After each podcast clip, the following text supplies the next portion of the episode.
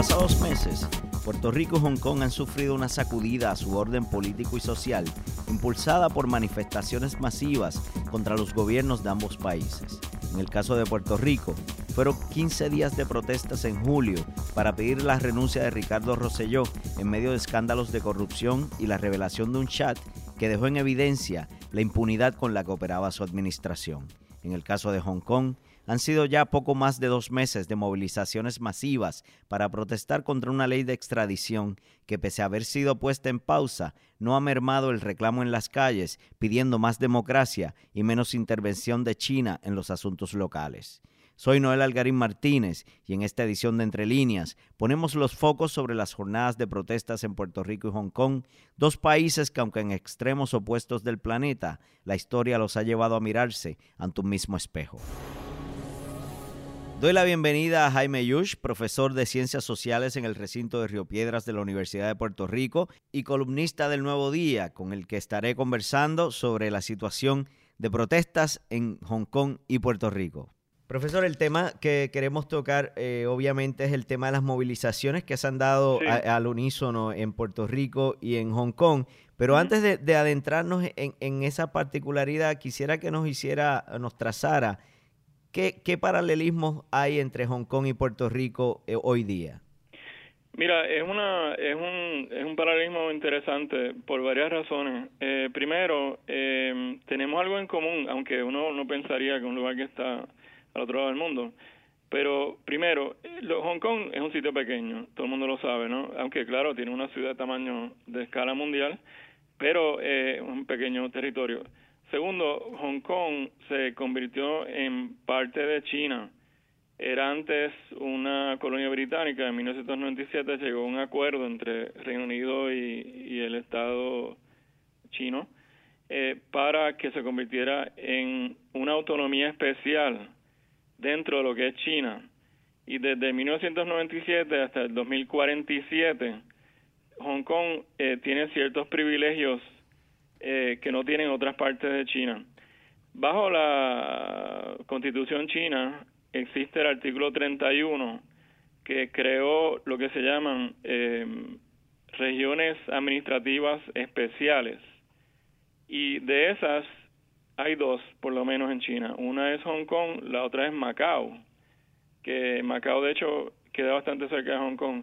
Macao también es un legado colonial europeo, era una colonia portuguesa. Así que China tiene dos pequeñas regiones especiales, Macao y Hong Kong. Ahora Hong Kong, de esas dos, mm, es la que nos interesa. Hong Kong eh, tiene un gobierno subestatal, igual que el ELA, es un gobierno subestatal eh, dentro de la esfera de lo que es Estados Unidos. Además de eso, eh, Hong Kong tiene un sistema que ellos le dicen un Estado, dos sistemas. O sea, bajo el acuerdo de 1797 eh, se, se, dijo que eh, podía seguir siendo una economía capitalista y podía seguir siendo una democracia liberal, mientras que China pues era otra cosa. Además de eso, eh, tiene Hong Kong una, una relación con un gobierno central, el chino, que es un Estado eh, eh, unitario y centralizante. Y en cierta medida la Federación Estadounidense a la cual pertenece Puerto Rico es hoy en día una federación eh, homogénea, simétrica y hasta cierto punto centralizante. Así que también tiene eso en común. Además de eso, identidades. Las identidades en Hong Kong y China son distintas. El 71% de la, de la gente en Hong Kong no se identifica con China, no se llaman ellos mismos chinos y, y no se sienten muy orgullosos de ser parte de eso que llamamos China. Y en ese sentido, pues obviamente identidades entre Puerto Rico y Estados Unidos son distintas. Además de eso, Hong Kong, igual que Macao, tiene una constitución propia, aunque ellos le dicen, le dicen la ley básica en vez de constitución, pero ahí se, se especifica sus competencias y sus poderes bajo ese autonomismo peculiar que tiene Hong Kong. Así que eh, en eso tienen algunos paralelos con el autonomismo peculiar que tiene Puerto Rico dentro del sistema estadounidense. Pero, eh, y eso solamente como antesala, claro. claro. Así que habiendo dicho eso, que hay unas similitudes eh, en términos políticos, lo que es igual de interesante es que más o menos para el mismo tiempo julio, Hong Kong empezó con una protesta más o menos en junio, un mes, un mes y pico antes que Puerto Rico.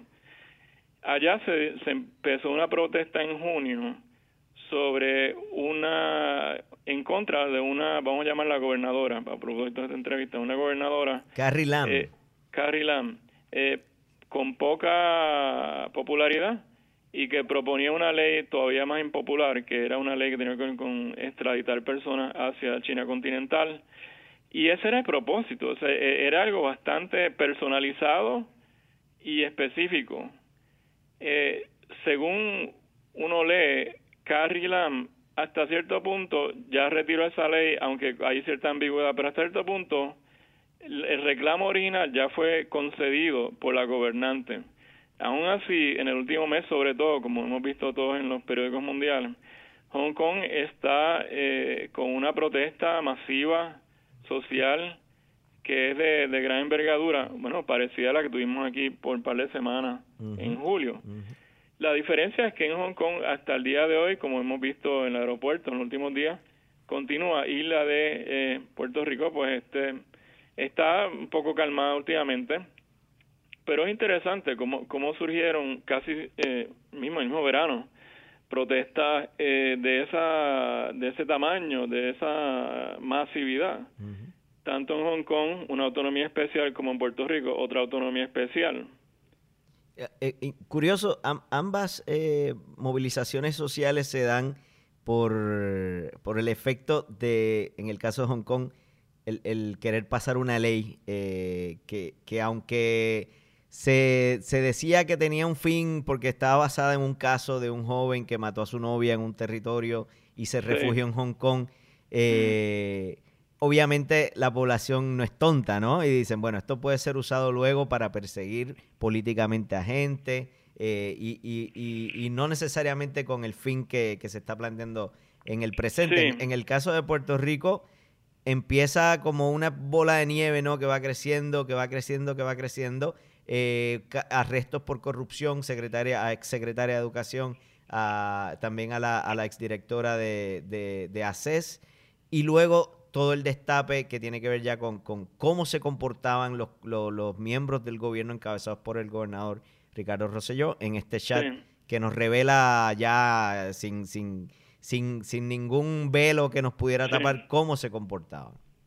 Sí, pero fíjate que en el caso de Hong Kong, igual que en otros casos, que podemos hablar quizá en otra ocasión, pero en el caso de Hong Kong se ha, eh, igual que el efecto bola de nieve es todavía más dramático. Yo creo que en Hong Kong, por lo que uno lee, ¿verdad? Porque yo no estoy allá recientemente, eh, hay una, hay una, eh, es un reclamo multidimensional pro democracia, lo, lo que los estadounidenses les gusta llamar pro democracy movement, ¿no?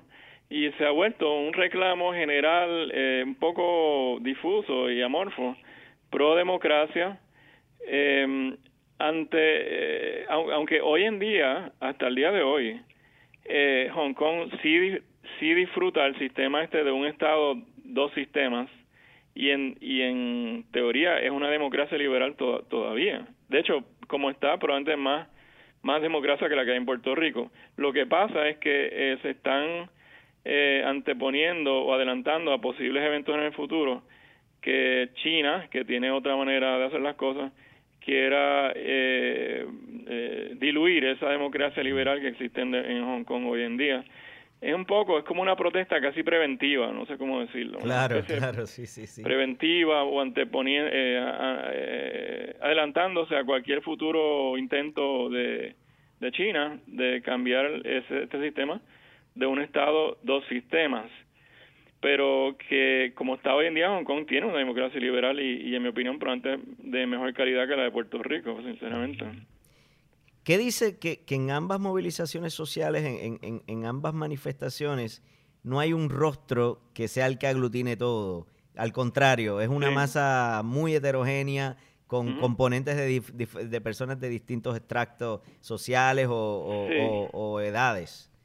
Sí, eso es una de las características de este tipo de movimiento y es y es fascinante que esto haya ocurrido de esta manera en Puerto Rico, que yo sepa por primera vez de verdad en, la historia de mi vida eh, en Puerto Rico este verano. eh, es una señal de que, de que es más un movimiento social que un movimiento de partidos políticos. Es también una señal de que la gente, como debe ser, eh, decidieron que la democracia le pertenece a ellos y no a, dos partidos que, que se han repartido el poder aquí en Puerto Rico y no a, a 15 o 20 líderes principales en cada uno de los dos partidos. Y yo creo que también eh, hay que entender que diferentes países tienen diferentes tradiciones de protesta. La protesta no tiene nada malo en principio, la protesta es una parte importante de la democracia, si es que entendemos que la democracia de verdad o, y no un ejercicio de élite. Claro. La, la protesta es lo que fundó la democracia. O sea, países como Francia, Reino Unido, el mismo Estados Unidos, a través la democratización es un proceso histórico que toma dos, tres, cuatro siglos. O sea, no es una cosa que pasa con escribir una constitución y se acabó, ¿no? La democratización es un proceso más que jurídico y constitucional, que aquí en Puerto Rico este le tendencia a pensar un poco en leyes nada más o en, cuestiones jurídicas, cuando la, la democracia va mucho más allá de leyes y la democracia es algo que se crea a través de siglos de experiencia en países como Francia, Estados Unidos, Canadá eh, y otros. Y en Puerto Rico nosotros pues eh, es algo relativamente reciente, desde el finales de los años 40, ¿no? Eh, y es una experiencia relativamente nueva y nos falta todavía mucho para profundizar la democracia que hay aquí, para avanzar en la democratización. Y en Hong Kong, como dije ahorita, eh, no es que le esté faltando necesariamente democracia, pero están eh, mirando con cautela cualquier intento de China de reducir su espacio democrático, porque en teoría se supone que China lo respete hasta el 2047 por eh, por lo menos de ahí en adelante no estoy seguro qué va a pasar allí. Claro. Pero este y en eso podríamos nosotros, tú sabes, yo creo aprender un poquito de esa experiencia en Hong Kong y a mí me hubiera gustado un, ver un movimiento aquí en Puerto Rico que en vez de coger el lema de Ricky renuncia o Wanda renuncia o X o Y renuncia, sino que un lema sencillo, más democracia. O sea, democracia eh, de calidad ahora, o algo así como le quieran decir. Eh, que, que yo creo que es un lema que habla más sobre la verdadera situación de Puerto Rico, la necesidad de eh, no solamente eliminar la corrupción, el clientelismo, la partidocracia inamovible, las élites extractivas, la, la, la, disfuncionalidad administrativa, los bajos niveles de capital social, eh, el autonomismo subordinado que vivimos, eh, la Junta de Control Fiscal que... Y que, y que de alguna manera eran temas que estaban ahí, ¿verdad? Quizás no tan literales. Estaban, estaban, pero, estaban Mira, una en la en la teoría eh, este el movimiento social es un término técnico, se, estudia mucho en historia, economía, eh, sociología, ciencia política y hasta en derecho, estoy seguro. Y movimientos sociales, por una literatura que releí recientemente hace como semanas, eh, una de los factores, o sea, cómo uno explica el éxito de un movimiento social. El de Hong Kong, pues va para adelante. Eh, digo, otra cosa es que ahora tenga problemas porque China quizás los interviene, eso ya ya eso una situación muy seria si pasa eso. Pero el de Puerto Rico está un poco en espera de, de qué va a pasar. Ahora, ¿qué explica el éxito o el fracaso? Pues uno de los factores, hay tres o cuatro factores. Uno es si se presenta una estructura de oportunidades políticas favorables. En el caso de Puerto Rico, yo creo que el detonante fue el chat, este que, que le dio a una gente una visión desde adentro de cómo realmente pensaba el gobernador y sus aliados. Pero además de eso, otra cosa importante es lo que en inglés llaman el framing, o sea, cómo se enmarca la protesta. Si tú enmarcas con la protesta de una manera personalista, por ejemplo, Ricky renuncia, pues eso tiene su utilidad inicial, pero una vez Ricky renuncia, pues como que se desbanda la protesta. Que es un poco lo que ha pasado, ¿no? Si tú le enmarcas diciendo queremos más democracia ahora, pues yo creo que eso despierta a la gente y lo concientiza sobre otros otros asuntos que, que se tienen que atender en Puerto Rico. Un, un, un, componente también que ha llamado mucho la atención de ambas, de ambas protestas es la creatividad. ¿A qué atribuye estas semejanzas? Cánticos, color, arte por todas partes, maneras ingeniosas de protestar. Bueno, eh, eh, eso ese es el lado positivo de lo, de lo que se dio en julio y yo creo que atestigua del, poder creativo que hay en Puerto Rico.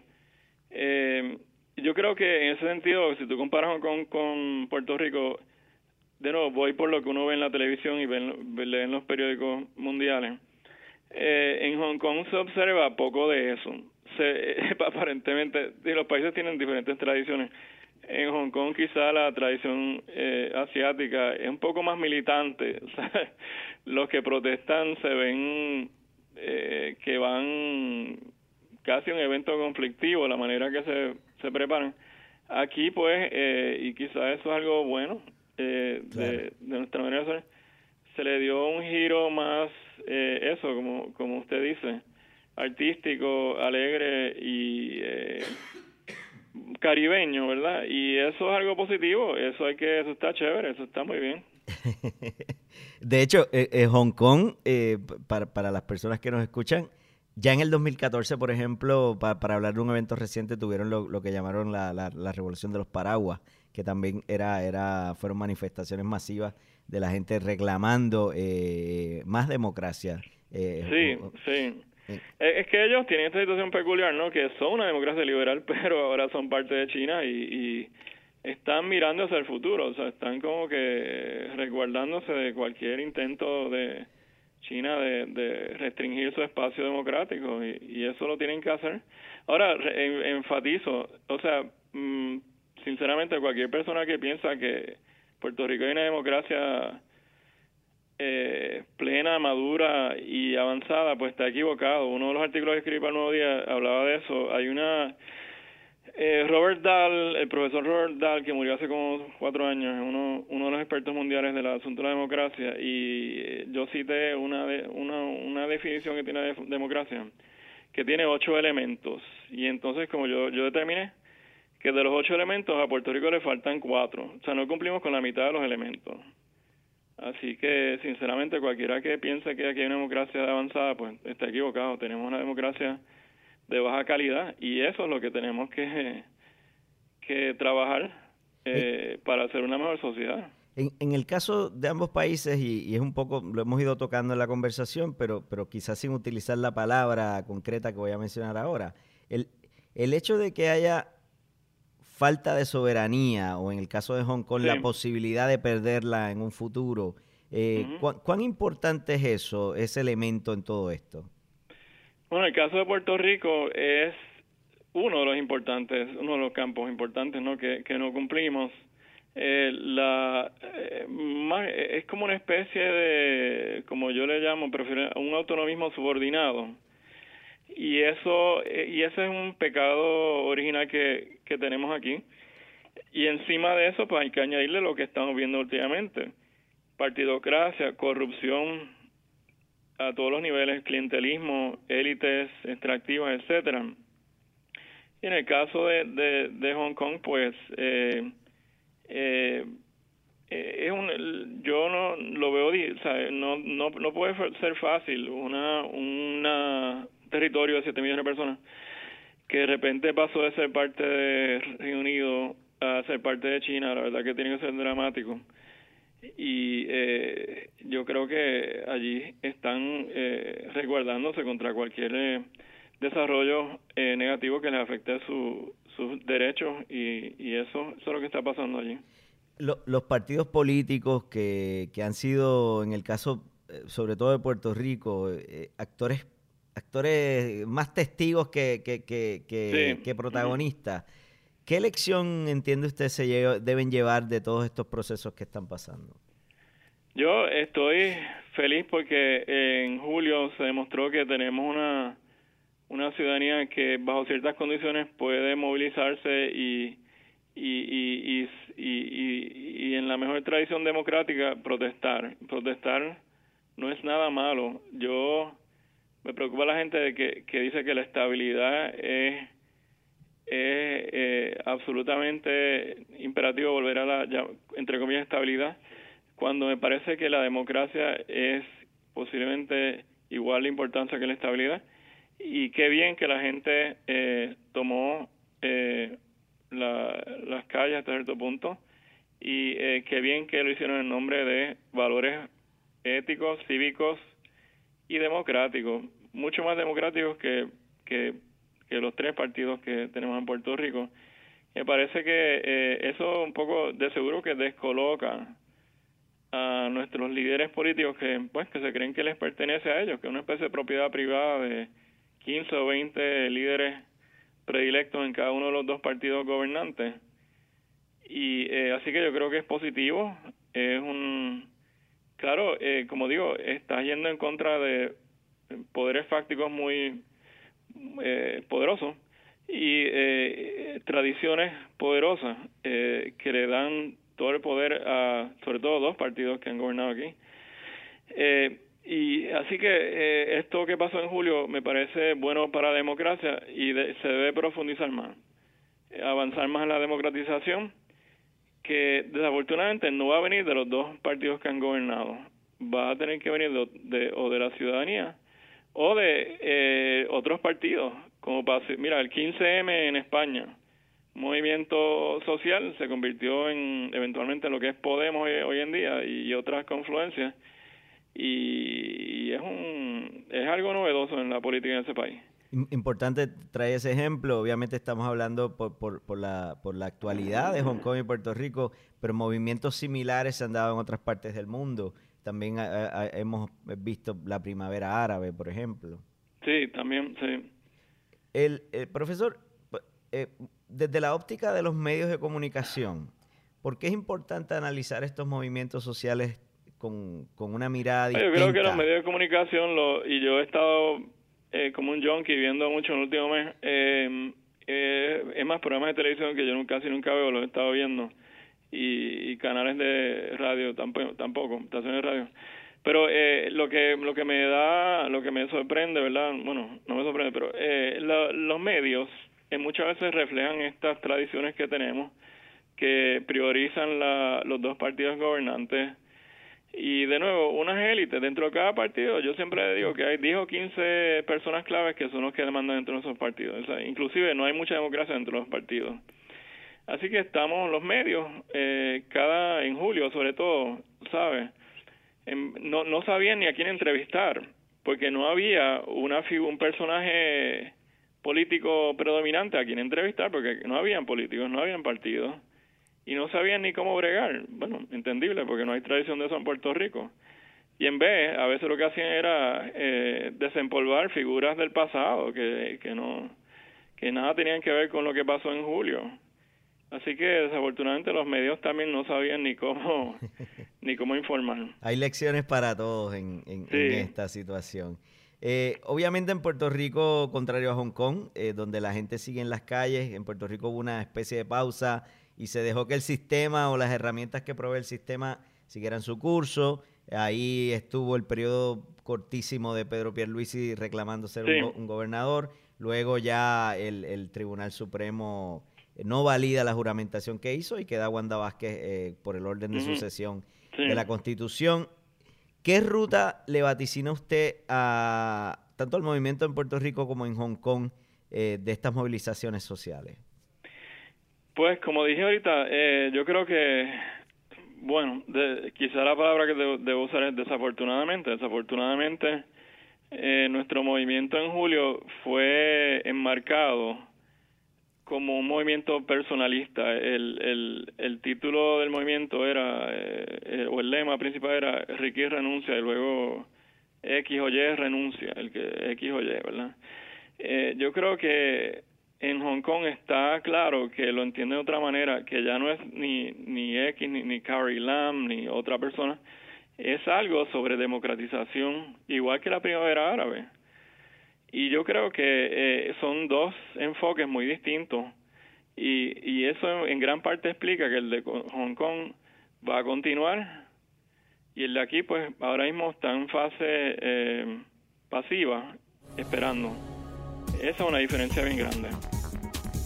Bueno, profesor, le agradezco el tiempo y, que aceptara la invitación para charlar sobre, con nosotros sobre este tema aquí en Entre Líneas. Pues muchas gracias y buenas tardes. Hasta luego.